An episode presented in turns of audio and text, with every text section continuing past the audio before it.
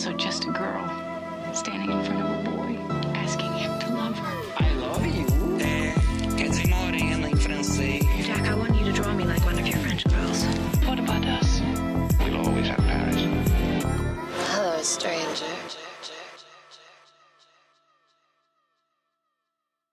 Olá pessoal, tudo bem com vocês? Meu nome é Thiago Maia e eu tô aqui numa mesa cheia aqui, uma mesa bem especial pra gente falar desse filme Spencer, que estreou em algumas cidades no Brasil, mas enfim, a gente espera, eu espero que vocês gostem muito do papo de hoje. Eu vou apresentar primeiro a Bel, a Bel tá estreando aqui no Supercuts. Bel, se apresente para os nossos ouvintes, por favor. Olá, Tiago. Olá, João. Fiquei muito feliz pelo convite. Uh, foi um filme que eu gostei bastante. Bem, eu sou Bel Petit. Eu tenho um canal de cinema e cultura no Telegram, que chama Petcast. Tenho um podcast também. E tô sempre aí no Twitter falando sobre, enfim, cultura, arte e bastante cinema que eu gosto muito. E é isso, tô muito feliz pelo convite. Nosso outro convidado aqui é alguém que já participou do Supercuts antes, mas ele está fazendo o retorno glorioso dele. Seja bem-vindo mais uma vez, João. Tudo bem? Se apresente para os nossos ouvintes de novo. Olá, Thiago. Olá, ouvintes do Supercuts. Olá, Bel.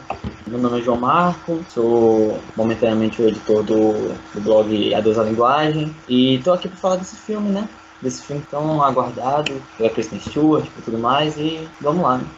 Pessoal, como eu disse antes, o filme da pauta de hoje é Spencer, dirigido pelo Pablo Larraín, que estreou aí no, no Hemisfério Norte, no, em, em, outros países aí no fim de 2021. Mas a gente acha que cabe a gente discutir esse filme aqui, uma vez que ele tem essa atuação grandiosa da Kristen Stewart e ele deve figurar no Oscar. A gente tá num, num, num momento ali, aquecimento pro Oscar. E a gente sabe que muitos de vocês viram então, perguntando para vocês se vocês gostam do diretor, se vocês tinham expectativas para esse filme, qual que foi é, a, a, relação de vocês aí com, com o filme, com o diretor e com esse contexto? Uh, é o primeiro que eu assisto do diretor. Sei que Jack é muito bem falado, enfim, ele tem filmes que são bem conceituados, mas esse foi o primeiro que eu vi. O Pablo Larraín foi um diretor que eu vi muito pouco dele. A, a primeira, o primeiro contato que eu tive com ele foi o Jack. E depois ele já pulei pro Spencer. O primeiro contato com o Jack foi em 2019. É um filme que eu gosto, até hoje eu continuo gostando. Eu acho que é um,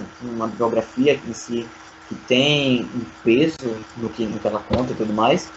Que tem um, uma, uma vibe mais de Oscar e tem um, um compasso mais lento e é um filme mais de, um filme mais dramático assim, de certa forma mas eu, tinha, eu tive uma experiência muito positiva com o Aranha. Só que com relação a esse filme, talvez não tenha sido tão positivo assim. Né?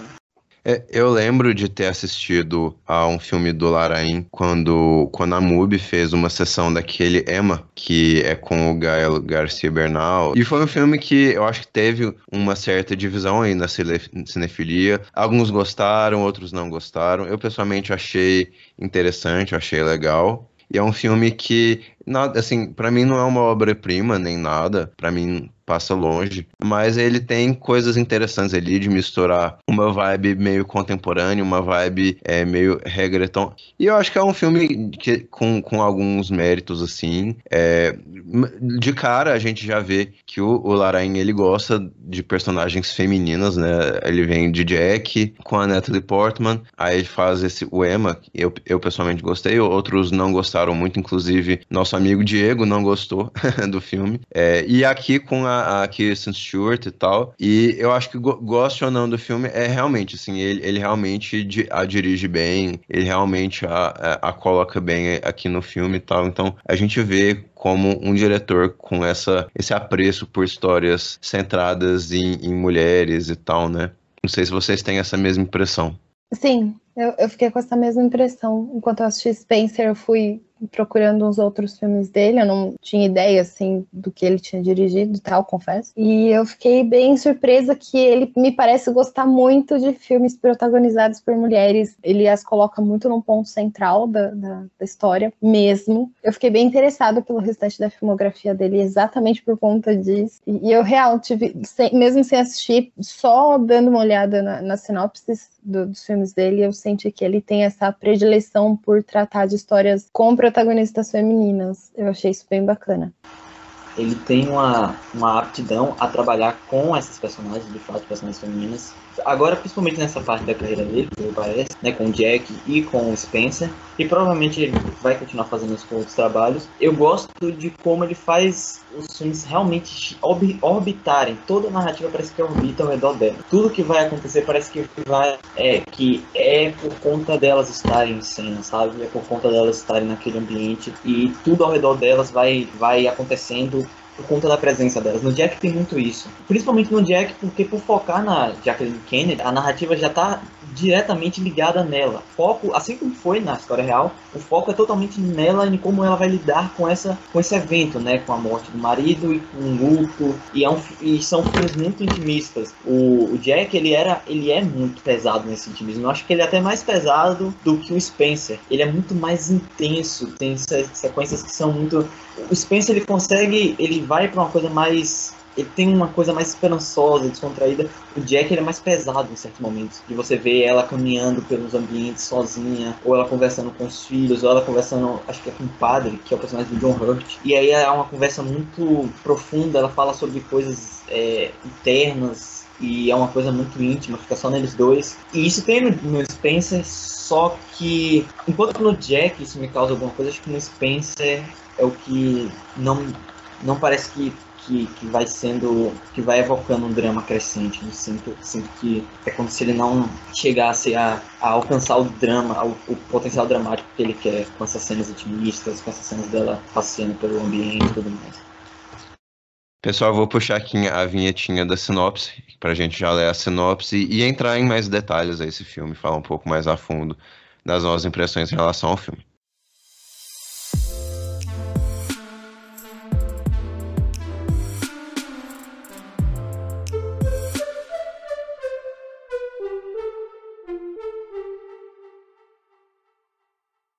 Sobre um fim de semana, no início dos anos 90, Princesa Diana decide que seu casamento não mais funcionava com o Príncipe Charles.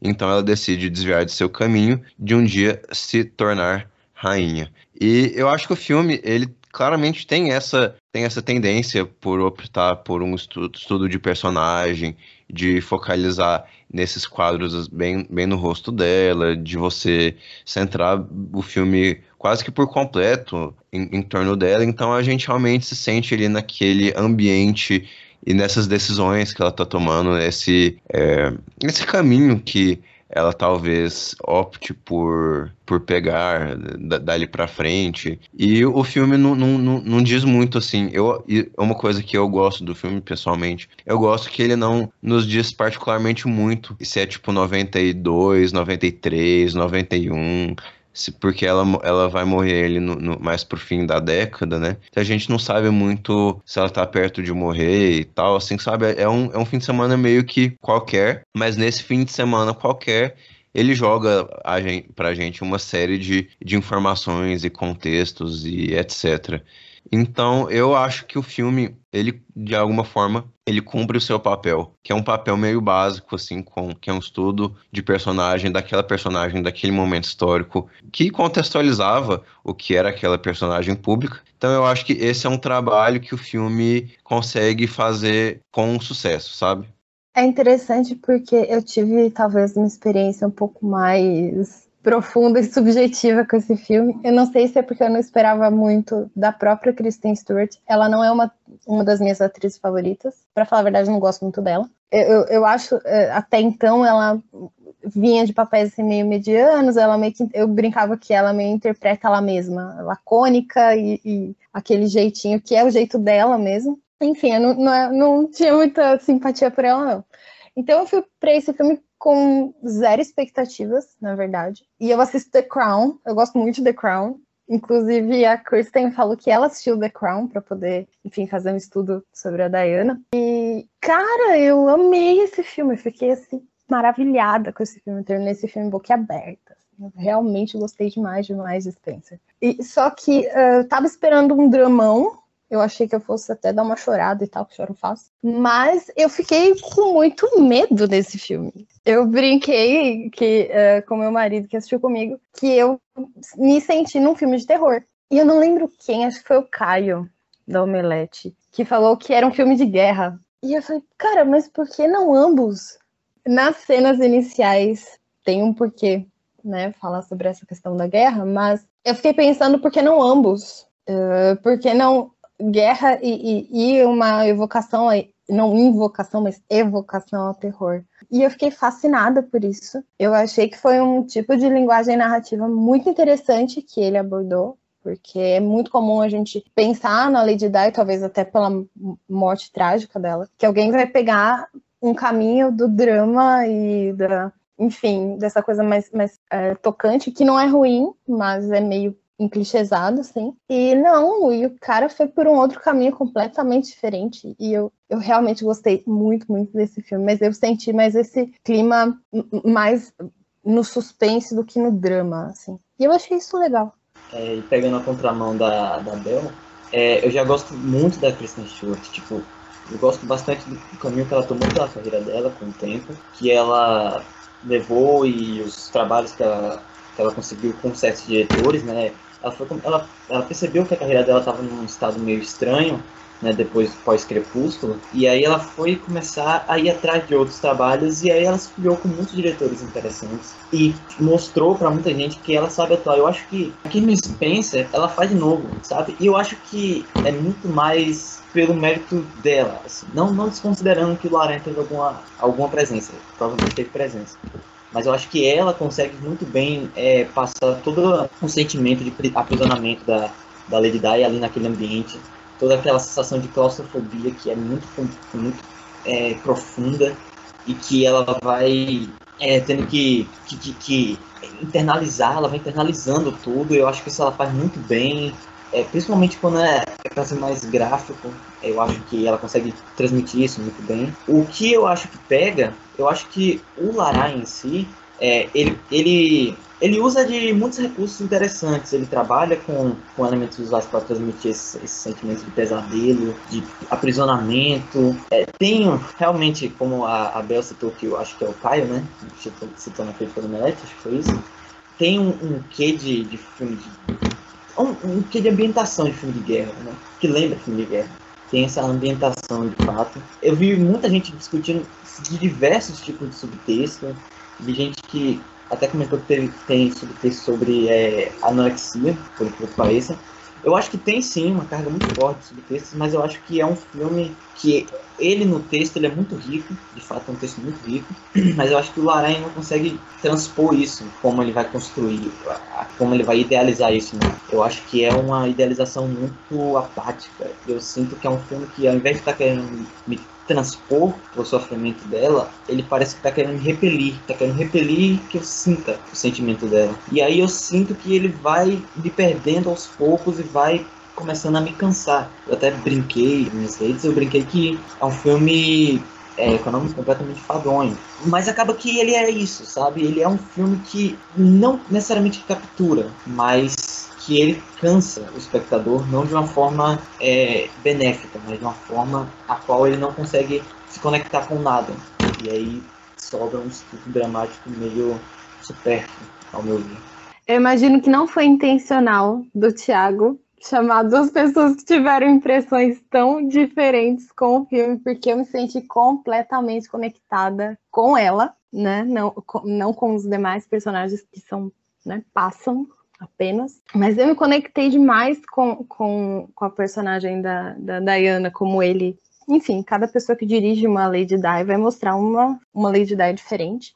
E eu me conectei demais, e digo mais, me conectei mais com a Lady Di da Kristen do que com a Lady Di do The Crown. Até pela, pelo número de, de episódios ao qual a gente é exposto, muitas vezes a gente cria uma conexão muito maior, mas não, eu me conectei muito mais com a personagem dela. E assim, eu tive um sentimento completamente oposto ao do João. Eu sofri junto com ela. Eu, eu, eu me senti tão claustrofóbica quanto ela. Não sei se pelos close-ups, que tem muito close-up bem na cara mesmo da Kristen, eu me senti muito, muito imersa no, naquilo que ela estava sentindo, os mesmos medos e toda aquela insegurança naquela, naquela mansão enorme e tudo mais. Então, eu, eu tive realmente um outro tipo de, de conexão com esse filme. Foi curioso é, você citar que cada. É, é, a Bel citar que cada realizador tem uma forma diferente de mostrar o lado da, da Diana, porque isso me remeteu diretamente a um filme que também fala sobre, fala sobre diretamente a Diana, que é o próprio Diana, de 2013. E o Spencer me lembra muito Diana, porque eu acho que os dois eles falham em coisas muito semelhantes, que é meio que captar essa, esse sentimento, assim. Eu sinto que são filmes que têm uma performance muito poderosa. A Naomi realmente ela consegue é, trans, transpor o peso da opressão, só que dessa vez não da família, né, não, não da família real, e sim da mídia ao redor dela. Então eu acho isso muito interessante, só que eu acho que são estudos que têm uma vibe até meio, uma, uma essência meio contemplativa, os dois são muito contemplativos, são muito é, melancólicos, mas eu sinto que para transpassar isso para o público eles têm alguma dificuldade, tanto o diretor do Diana quanto o, o Pablo no, no Spencer. Eu sinto que eles têm algumas complicações para transpor isso no espectador e fica meio um filme que acaba que o sofrimento não é um não é, conect, não é facilmente desconectar. Assim, claro, é, cada, vai de cada experiência. Eu acho que tem pessoas que podem sim acabar se envolvendo com toda aquela jornada. E nos dois filmes, inclusive. Mas pegando assim a minha relação pessoal com ambos, são filmes que falham na mesma. Na, literalmente falham no mesmo, no mesmo âmbito, que é o dramático, né, de causar o drama do espectador de você sentir aquilo ali. O Spencer, ele tem a sorte porque tem uma cena que eu, que eu lembro um momento bem pequeno, sem spoiler algum, que é entre a personagem da, da Kristen Stewart, né, a Diana, e a personagem da Sally Hawkins. E é um momento tão bonito no finalzinho ali, que elas duas estão conversando. E é uma sequência que foi, acho que foi o, primeiro momento no filme que eu. Tudo bem, pelo filme ser melancólico é até difícil fazer isso, mas foi o único momento no filme que eu abri um sorriso cena bonita. E é tão, ela é construída de uma forma tão tocante que eu me senti ali, senti admirando aquele, aquele momento tão tocante e tão íntimo, que é realmente. Eu acho que foi o que faltou no filme. Legal você levantar essa bola, João, da, da relação aí das duas atrizes, né? Tem a Naomi Watts, tem a Kristen Stewart, e as duas eu acho que são até. É, tipo, você olha para elas assim, fisicamente, tem algumas é, semelhanças, principalmente agora com essa nova aparência da, da Kristen Stewart, é, de um cabelo mais, mais loiro, né? Então as duas acabam realmente tendo algumas semelhanças físicas. E isso é interessante na escolha do Larain para escolher a interpretação. Eu acho que é uma interpreta interpretação forte, sim, e no geral, é, uma, uma crítica que eu faria, assim, é que o filme ele começa já com alguma potência, ele já começa com aqueles close-ups, com aquela. Numa das primeiras cenas de jantar, que ela pega e, e, e quebra o colar, assim, ela, ela, ela rasga o colar, ela jo joga as pérolas ali é, pra coisa.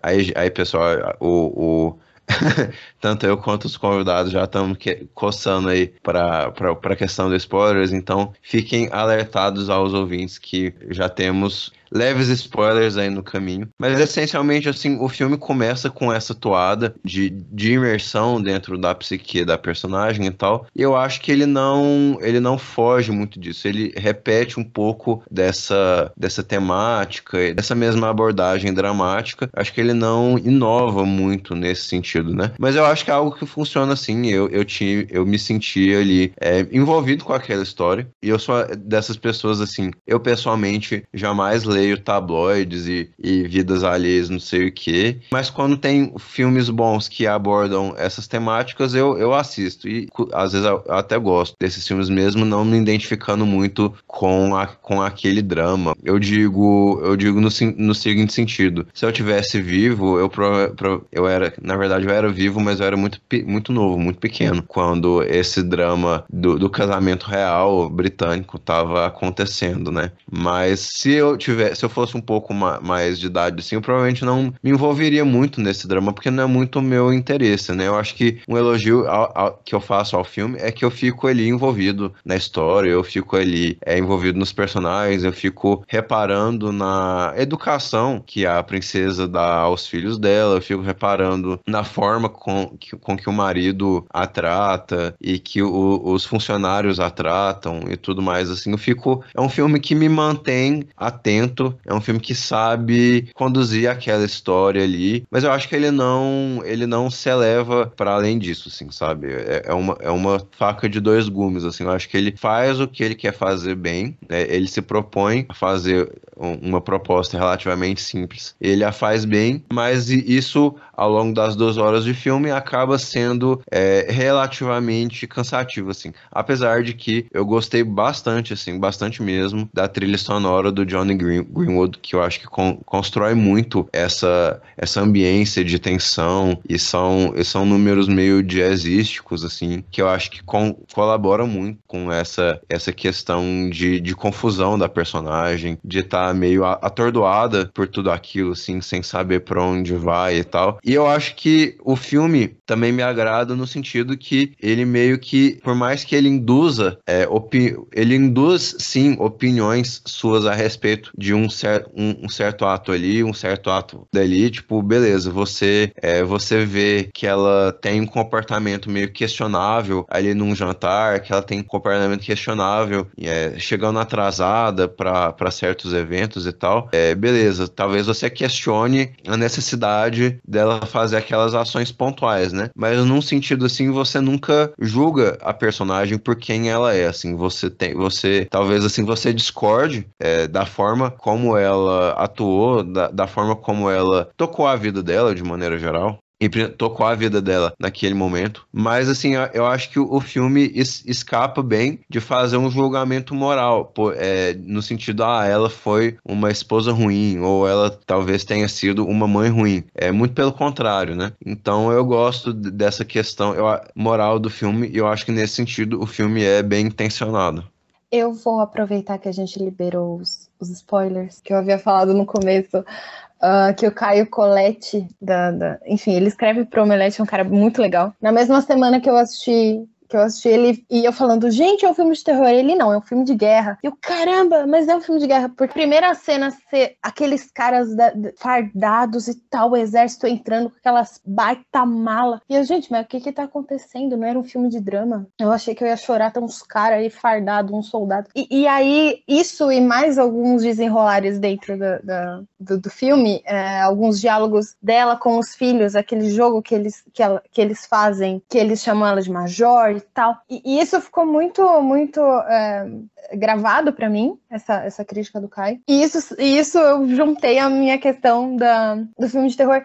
E é, eu, eu realmente me senti muito conectada com, com esse filme, mas principalmente não só dessas, dessa evocação da guerra como um símbolo, mas a metáfora dela está no meio de uma guerra com a família. E aí a gente pensa que a família deveria ser um local, né? Uh, aí falando até dentro de um, de um conceito de, de formação de, de indivíduo dentro da psicologia. A família ela é o primeiro, ela é o, o que te envolve, ela é tua primeira convivência social com o mundo. Enfim, a família ela tem todo esse simbolismo e a Diana está constantemente em guerra com a família dela, que na verdade não é dela, é do marido, mas que ela é jogada, ela é lançada a uma família que o tempo todo ela está estranha na situação. Aquela cena do jantar para mim ela é perfeita. Eu só não digo que ela, ela só poderia ser mais perfeita se eu não tivesse visto os rostos de quem interpretava a rainha. Se eles não tivessem mostrado o rosto, eu, acharia ainda mais perfeito porque é totalmente a despersonalização dessa galera toda e o foco seria né, na Diana, mas isso sou eu divagando. A questão é que, para mim, a tensão toda num local que deveria ser um local de segurança, ela está o tempo todo tensa, o tempo todo em briga, o tempo todo em luta com ela mesma e com os outros. Essa claustrofobia toda, que não só é da, de uma casa que ela não consegue sair fisicamente, mas de uma situação que ela também não consegue sair emocionalmente, eu real fiquei muito, muito captada nisso, fiquei muito cativada por esse sentimento todo. Então, é, é bem, é bem interessante quando vocês falam, né, que foi um filme que para vocês foi um, pouco enfadonho, puxado. Quando terminou, eu, caramba, mas já, peraí, eu quero, eu quero, eu quero, eu quero mais disso. Termina de uma maneira muito terna, mas eu digo, eu realmente fui muito conduzida aí junto com o, o Larain e, e, e, o que ele montou aí para para Diana. Então, é, eu realmente acho bem interessante essas, essas visões diferentes que a gente tá tendo aqui nessa conversa, porque eu realmente fiquei muito envolvida com esse filme, gente. Não, não tem como. É, também acho muito interessante essa coisa de você acabar tendo essas visões confrontadas porque você vai vendo pontos diferentes da, da obra. Eu acho interessante essa ideia de o filme não, não, é tanto essa ideia que a Bel citou do filme se trata de ser um filme de guerra, só que ser uma guerra mais voltada pro psicológico, pro interior, o fato daqueles personagens estarem brigando pelo poder do espaço e tudo mais ali, pelo poder do ambiente que eles estão, ou brigando pelo psicológico mesmo, assim, sabe? É, sobre a pressão, é, o, o, receio. Ela, ela é uma personagem que ela é muito receosa. É, assim, ela, ela vai ficando muito receosa, porque ela faz as coisas dela naturalmente. Ela dirige o carro dela, não tem um chofé para levar ela, é, ela veste certo tipo de roupa, ela é, uma, ela é fora dos padrões, que é os padrões da realeza.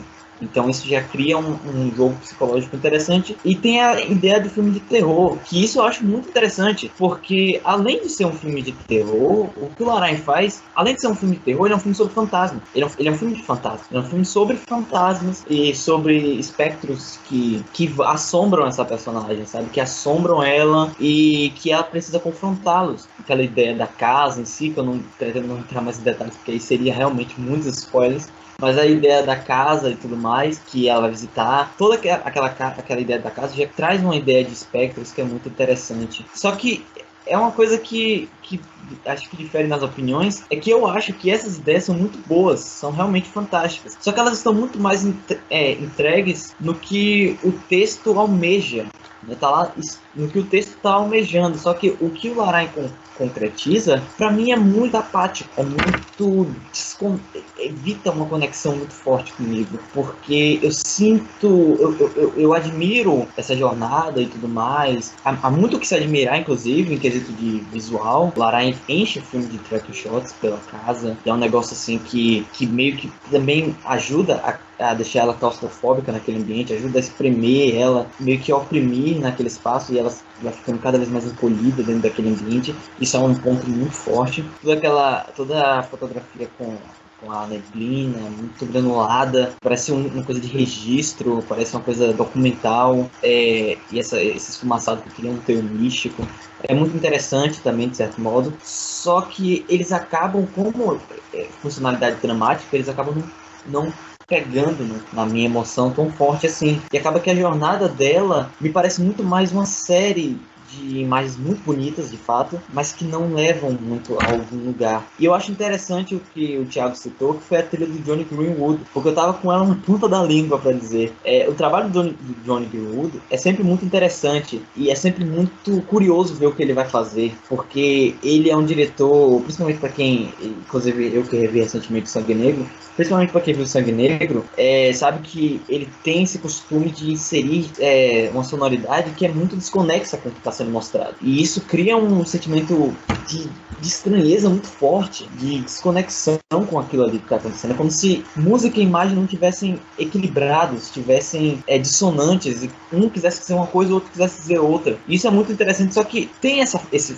esse fator aqui, tem essa virtude do John Greenwood, a trilha, inclusive, é realmente muito boa, mas aí o Larain volta a articular e a usar essa trilha de forma muito intrusiva. Às vezes ela entra de forma violenta e não permite que a cena é, seja guiada de forma natural. Às vezes entra batidas e sonoras que são muito intensas, só que é muito intrusivo, sabe? Atrapalha a cena, atrapalha a minha conexão, às vezes, com, com o que está acontecendo. E aí eu não diria nem que é um problema do coitado de Johnny Greenwood, eu acho que é um problema do Aranha. Ele transforma essas batidas em algo muito invasivo, é como se atrapalhasse o contorno dramático e não se unisse de forma é, adequada nessa dissonância que ele sempre costuma fazer na maioria dos filmes.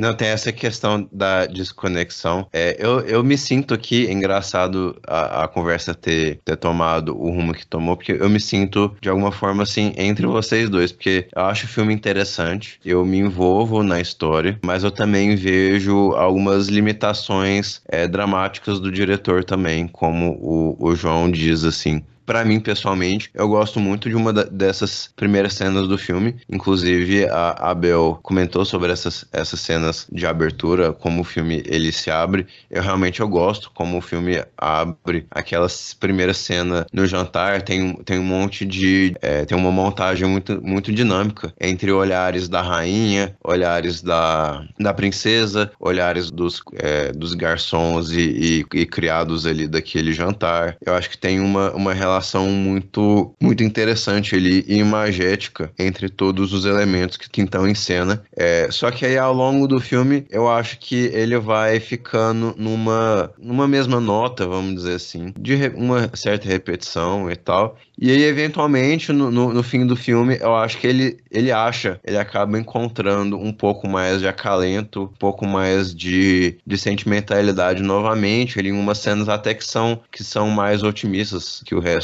do filme o, o desfecho é, é, relativamente feliz e tal. E tem algumas cenas de, de calor emocional mesmo, tipo a cena dela com os filhos, a cena com a Sally Hawkins. Tem uma cena que também eu, eu gostei, que é uma cena com os funcionários ali, o, os cuidadores, que eles estão meio que demonstrando é, o apreço que eles têm por ela, né? É, você acha que, não sei, né? Talvez é, uma vez que ela, ela dá ali, ela dribla os cuidadores, as provadoras de roupa, os garçons, o, os vigios, os, ela dribla é, esse povo o filme inteiro, né? Então, aí você chega no fim do filme, né? O filme deixa claro que esse pessoal, apesar de todos os pesares, esse pessoal gostava muito dela, tinha um carinho grande por ela, né? Então, eu acho que o filme soube mostrar isso. O filme sobre é, achar um desfecho é, que fosse que fosse positivo, que fosse emocionalmente é, mais feliz, mas que fosse justo, assim, que não que coubesse a história que ele contou. Eu só queria dizer que assim, pode parecer que, uh, que eu achei o filme perfeito, longe disso. Não, não longe, vai, mas assim, não é o filme impecável e tal, sem falhas. O meu compromisso é comigo, então quando eu termino de assistir um filme, eu sempre me pergunto o que, que eu mudaria nele. Quando eu vou dar minha notinha lá no Letterboxd, eu, hum, o que, que eu mudaria nesse filme? Eu mudaria alguma coisa nele, aí eu dou a nota. O que eu não curti tanto em Spencer, para não ficar só na mesmice do que eu gostei, eu, eu entendi e achei interessante a proposta sobre, sobrenatural de trazer a Ana Bolena, que eu acho que depois da Diana é talvez uma das personalidades mais controversas da família real britânica. Interessante lembrar que a Ana Bolena ela é tipo tataravó, tatara, tataravó da, da, da, Elizabeth II. Ela é mãe da Elizabeth I, que foi uma das primeiras rainhas da Inglaterra. Então, ela dá aí, ela faz parte da, da linhagem dos Tudors, que é a linhagem da, da Elizabeth II. E eu achei muito interessante todas essas conexões ali juntas e trazer uh, essa imagem da, da Ana Bolena, que foi também uma mulher que veio da plebe, rechaçada quanto a Diana, mas eu achei que o, o, o Larraín, ele pesou um pouco na mão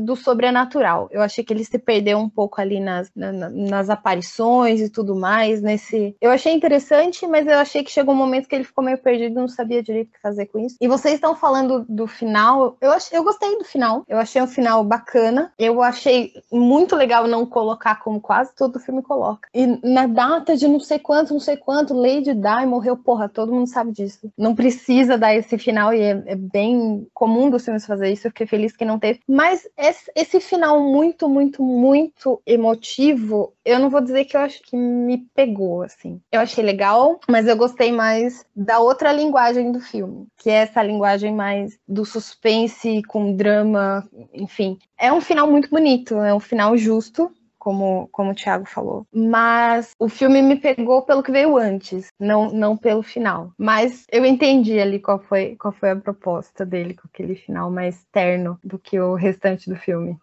Olha só que interessante. Pior que eu sou completamente o oposto desse pensamento, porque eu acho que o Larain ele poderia ter explorado mais essa ideia da, das aparições. E, tipo, poderia ter explorado mais isso, poderia ter se aprofundado mais nisso, porque você tem é, duas figuras, né? É, duas figuras do. Como você falou, da, da realeza ali, que fizeram parte da realeza, que foram extremamente é, polêmicas, por assim dizer. Então você tem duas gerações ali distintas que estão em momentos diferentes da história. Uma está meio que comunicando com a outra. Mas eu acho que poderia ter explorado mais essa coisa das aparições, poderia ter se aprofundado mais nessa ideia. Eu acho que foi uma coisa muito na, na, na promessa e acabou que não foi algo, algo é, abordado com uma, uma profundidade um pouco maior. Eu sinto que poderia ser um pouco melhor isso. Na caminhada que o filme vai fazendo pro final, eu acho que isso ganha um peso maior, mas ali fecha esse. esse, esse, esse é, dá pra se dizer que é um arco. E aí, tipo, o filme já se encaminha pro final. E aí eu acho que é uma coisa que poderia ter sido talvez central, talvez aí embar embarcaria de vez numa ideia de filme de terror mesmo, de filme de fantasma. Então seria mais interessante se ele tivesse ido por esse caminho. Mas eu não sei se eu acho tão justo julgá-lo necessariamente por, por algo que talvez não, ele não quisesse ir, sabe? Ele não quisesse fazer, talvez não fosse a intenção dele focar totalmente nisso. Mas, como tá no filme, eu sinto falta de, de que isso tivesse uma presença um pouco maior sobre o final, eu acho que é realmente um final bom, é agradável, porque ele dá um caminho completamente é o contrário do que geralmente é os finais de filmes ou de obras que tratam sobre Diana. Geralmente é uma coisa mais trágica, uma coisa mais melancólica. Ele não, ele vai por um caminho muito mais suave, é otimista. Você termina se sentindo bem de certa forma, né? O que pode soar de certa forma uma, um certo tipo de trapaça, porque você sai saindo bem e às vezes você não gostou do filme, né? E aí, tipo, a pessoa pode ser assim, pô, que filme bacana, mas, tipo, mais cativada pelo final, ficou bonitinho. Mas é um final realmente muito, muito oposto ao que ele tava fazendo e muito doce com relação à memória da Diana e tudo mais. Eu achei. Não acho que seja no mesmo nível, mas me lembrou, agora que eu parei de pensar, me lembrou algo meio Tarantino com a, com a Sharon Tate no final do Era uma vez em Hollywood. Tem um certo tipo de carinho ali também, que tem um pouco com o Pablo e a, a Diana ali, com o que ele faz com a Diana no final. Eu queria só fazer um comentário. É, não, é, a gente está comentando sobre essa questão do sobrenatural, mas só um adendo que quando eu senti que o filme era um filme de terror, nem foi por conta dessa questão sobrenatural, das tais aparições, digamos assim, da Ana Bolena, mas por conta do clima mesmo. Eu senti esse clima logo ali no jantar. Eu não sei porquê, mas na minha cabeça é, essas refeições com famílias muito grandes sempre tem esse efeito em mim, tipo a bruxa com aquela mesa enorme, aquela família e tal. Mas eu senti, enfim, vendo a iluminação, aquela luz dura, branca, bem forte, e alguns, e alguns enquadramentos, eu, puxa, eu já vi isso em algum lugar, onde é que eu já vi isso? E aí eu lembrei do Iluminado, do Kubrick. Eu falei, estou ficando louca, isso é um filme de drama, não tem como ter qualquer coisa a ver. E aí eu fui procurar no Google e algumas pessoas tinham estabelecido algumas algumas, algumas comparações de frames, de iluminação também, e até mesmo uh, que são dois filmes que eles vão falar sobre a questão familiar, uma família que é rompida, uma família que não tem, uh, digamos assim, a relação que ela deveria ter, a claustrofobia, um lugar do qual você não pode sair, e uma, uma fuga junto com, com os filhos. Então, isso falando bem resumidamente. Mas eu, na minha cabeça, vi esse padrão com Iluminado, né? E eu vi que não estava louca quando essa semana eu descobri que teve um cinema americano que exibiu os dois na sequência. tipo, o cinema reabriu com Spencer e Iluminado. Eu achei isso o máximo. Foi meio que um, oh, não estou ficando louca. Então é mais, mais por conta dessa condução do que exatamente pelo, pelo fator sobrenatural. Então, só para deixar aí uma. para quem for assistir Spencer, quem sabe detectando aí alguns padrõezinhos, quem sabe vai concordar comigo ou não. Mas eu peguei muita coisa uh, técnica e de clima do Iluminado nesse filme. Ah, eu acho interessante. Eu não tinha é, ido para esse lado, mas eu também não acho que é ultra mirabolante, ainda mais tendo em vista a enorme influência do Kubrick em tudo que é cinema, né? É, mas é isso. É, minha nota foi 6,5. Eu acho que é um filme correto, assim, é um filme interessante, é um filme que me agrada em vários momentos, assim. É um filme que eu acho que ele toca é, a mesma nota, não no quesito musical, evidentemente, mas no quesito mais é, narrativo e dramático. Mas é um filme que eu acho que me agradou, assim, eu acho que ele tem elementos é, de muita força dentro de si. É, João Bel, quem quiser ser o próximo. Bom, eu fico com a nota 5 de 10, né?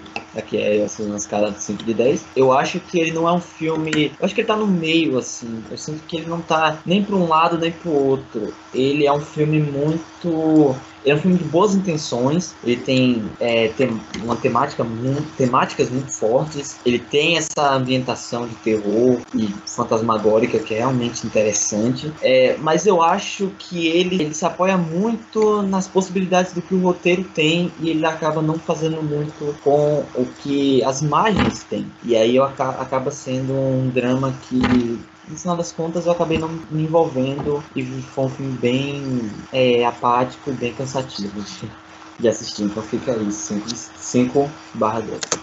Eu vou ser o, a outsider com notão. Pra mim é pelo menos um 8 de 10. Realmente gostei muito desse filme foi uma surpresa muito grande para mim, do início ao fim, assim. Eu fui realmente esperando provar um ponto com a atuação da Kristen, mas ela me ganhou, maravilhosa. Trilha sonora incrível, gostei muito dessa bagunça que rolou ali, desses momentos, como o João falou que ele se assustou com a trilha sonora, para mim foi incrível isso. Uh, gostei muito do nome do filme, totalmente subjetiva, mas eu gostei do Spencer, de não usar eu o nome também, dela. Eu gostei também.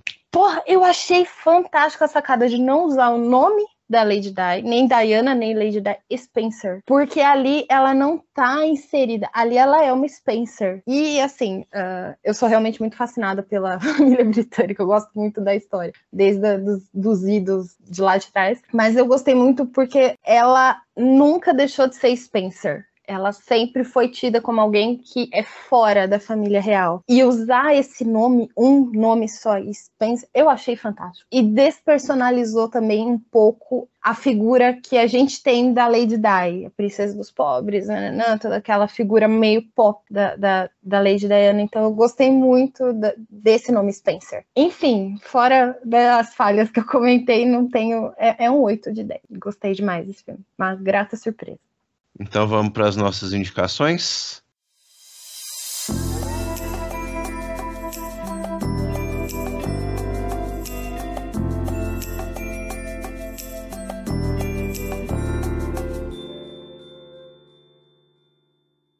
Minha indicação vai ser uma indicação de série. Ela tá na Apple, na Apple TV, mas enfim, né, Apple TV e adjacências, locadoras, enfim, que é a Servant. É uma série que tem a produção e direção do, do M. Night Shyamalan, um cara também meio controverso aí no cinema, mas eu gosto dele, vou defender até o final. E o trabalho que ele tá fazendo nessa série é incrível. Série de meia horinha, meia hora, dá pra assistir enquanto, sei lá, janta. É uma série muito boa, de suspense barra terror. Na verdade, é uma série de terror. Muito bem dirigida, uma, um plot muito interessante. Ele te leva assim para a gente realmente não espera. É muito, muito boa. Servant tá na, na, Apple TV. Estreou a terceira temporada agora na, na sexta-feira, mas são oito episódios cada temporada, oito ou nove, se não me engano. São episódios relativamente curtos, porque são meia hora, então dá para ir, assim, um final de semana maratonando, já dá para chegar aí na, na, terceira temporada. Eu recomendo fortemente essa série. Eu acho ela muito subestimada, ela é muito, muito boa. Então assistam Servant.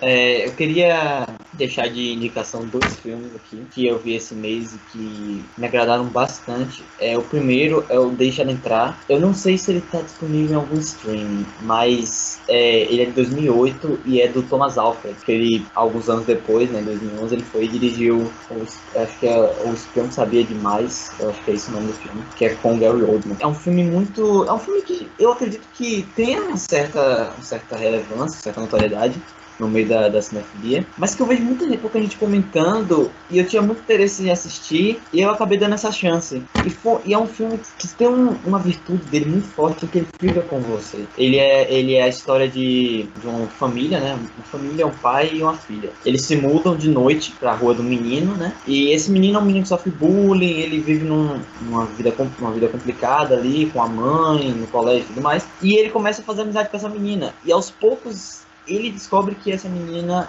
é uma vampira. E aí isso vai criando todo o desenrolar da narrativa. E é muito interessante não só acompanhar o quão bela é a relação dos dois, que vai sendo construída aos poucos, mas também é muito interessante de ver o, conceitos muito pequenos desse universo. Por exemplo, o pai dela, ele vai lá, ele mata as pessoas, pendura elas, tira o sangue e leva pra filha, dentro de um galão. E ele tem uma maleta toda pronta, com os artifícios que ele vai fazer, vai usar para fazer isso. E aí aos poucos você você vai acompanhando a narrativa vai vendo como as coisas vão se desenrolando. E é tudo tão peculiar, é tão envolvente. É um filme meditativo, é um filme tranquilo. Ele tem duas horas de filme. E são duas horas que podem pesar, porque ele é um filme bem devagar, mas que são de um encanto que você não sabe dizer de onde vem, que às vezes você até fica meio assustado, como é que pode ser tão encantador, é uma história tão creepy, tão gráfica como ela é, mas é um filme realmente muito deslumbrante que fica com você. Eu até hoje penso nesse filme e eu acho que é um, uma ótima dica. E o segundo é um filme que tá na Netflix, esse tá fácil de achar, que é o Projeto X, uma festa fora de controle, que é de 2012 do Nima Norizade, que inclusive o Nima Norizade, ele dirigiu América Ultra com a Kristen Stewart, olha só. É, o filme, ele é basicamente, ele é filmado naquele estilo found footage, né? Embora não seja found footage, porque as imagens são feitas para existir, não são encontradas e feitas acidentalmente. Ele é um filme meio found footage que ele conta a história de três jovens que na festa de aniversário de um deles decidem fazer a festa mais épica de todas. Só que a festa tá meio errado.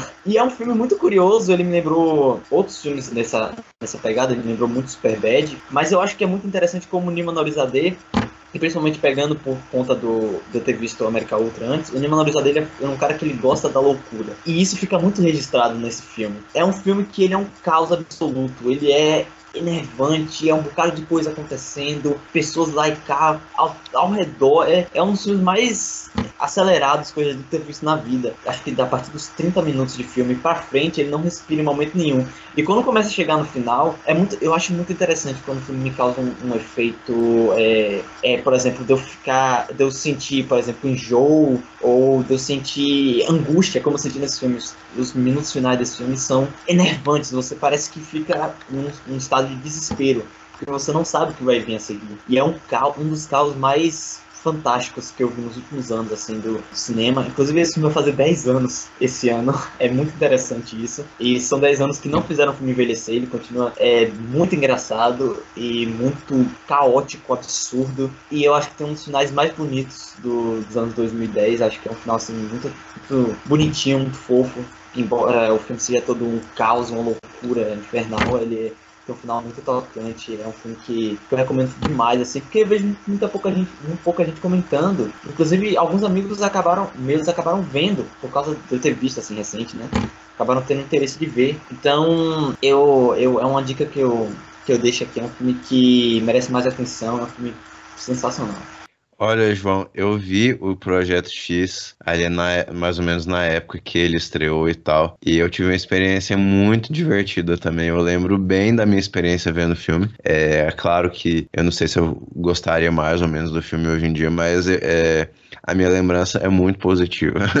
eu lembro de me divertir bastante, né? E vamos lá, as minhas indicações são curtinhas. Quero falar um pouco dos nossos últimos episódios. A gente soltou recentemente o episódio sobre a tragédia de Macbeth, que é um filme que estreou é, na Apple TV Plus. Ele vai concorrer ao Oscar, muito provavelmente, com a direção do Joel Cohen, um dos irmãos Cohen. É, fizemos aí alguns episódios de Pânico, então quem gosta da franquia Pânico, é, fizemos episódios tanto para a franquia original, os primeiros quatro filmes, a gente discutiu um pouco eles aí a, a exaustão, e mas aí também é, falamos sobre o quinto Pânico também, com o nosso colega Vinícius Machado, e foram episódios é, legais, interessantes, uma franquia que todo mundo é, conhece, né, muitos gostam, mas eu queria também deixar a indicação. Eu recentemente finalizei é, a série Get Back, é, que tá lá na Disney Plus. Eu assisti com meu pai. Eu acho que para quem gosta de Beatles e tal, é, é uma, é uma pedida muito legal, apesar de ser sete horas e meia. Mas são, assim, para fãs e etc.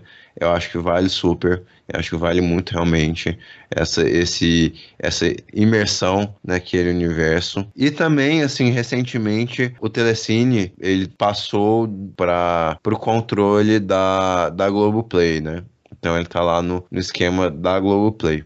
Eu acho que eu vou deixar uma indicação do Telecine Então, para quem assina Globoplay e assina o Telecine, eu, eu não lembro muito bem como se faz o, o sistema de assinatura, mas para quem ainda mantém, é, muito, muito provavelmente como eu, vocês devem ter se frustrado com o novo layout, com a nova forma e tal. Os serviços da Globo nem sempre, nem sempre correspondem no quesito tecnológico, sabe? Infelizmente, mas a verdade é que tem muitos filmes bons no Telecine, tem um acervo muito bacana. E um, um, que chegou recente no catálogo do Telecine é o A Voz Humana, que é um média-metragem, um curta barra média-metragem do Pedro Almodovar com a Tilda Swinton, que nós vimos, inclusive eu e Larissa vimos no festival em São Paulo, e agora foi pro Telecine, foi pro Globoplay, né? Tá, tá lá para vocês conferirem. É um, traba é um trabalho muito legal do, do, do Almodovar, como ele relê a peça do, do Jean Cocteau. Eu acho que vale a dica, assim, para quem gosta de Almodovar. É um trabalho que, que tem seu, seu valor. E é isso, pessoal. Muito obrigado a todos que nos ouviram até aqui. Queria agradecer muito, Abel,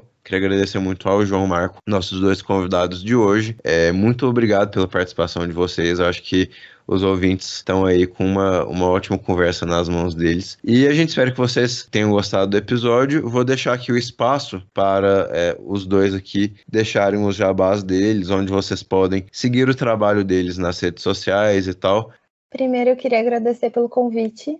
Faz um tempo que a Larissa tinha comentado para eu gravar com vocês. Eu fiquei muito feliz que finalmente rolou. Muito bacana. Acompanho sempre o trabalho de vocês. Vocês são incríveis. Então, obrigada pelo convite. Falo de cinema e arte e outras coisas no Twitter, Belpetit, e meu canalzinho de, de arte, cinema, cultura, enfim. Tá lá no Telegram, Petitcast só colocar na busca Petcast, tudo junto, e vai achar por lá, mas no Twitter tem meu Linktree e tá tudo lá. Enfim, apareçam por lá pra gente bater papo. Obrigada, Thiago. E obrigada, João, também. É, primeiramente, também queria agradecer por estar aqui de novo. Para mim, como sempre, é uma honra estar aqui com vocês, estar aqui participando do episódio Supercuts. Queria agradecer a Bel, né? Foi um prazer tanto te conhecer quanto gravar com você. E para quem quiser me acompanhar, eu, às vezes eu escrevo algumas coisas no Instagram. Meu Instagram, meu Twitter é João Marco 2003, meu Letterboxd é João M. Eu não falo geralmente o nickname porque ele é bem complicado. Eu escrevo pro, pro meu blog, o Adeus à Linguagem, né? adeus-a-linguagem.com, blogspot.com, quase que esquecia. E é isso. Se quiser acompanhar algumas coisas que eu escrevo, alguma coisa assim, só passar lá. É isso aí, pessoal. Lembrando a todos que nós estamos nas redes sociais como Supercuts Pod, tudo junto. Eu sou Thiago R. Maia, Thiago sem H, e a Larissa tá como Laris BVP. É, a gente adora que vocês nos sigam, que vocês interajam conosco. E é isso, pessoal. Agradeço a todos. Semana que vem estamos de volta com mais um episódio. Até a próxima e um grande abraço a todos.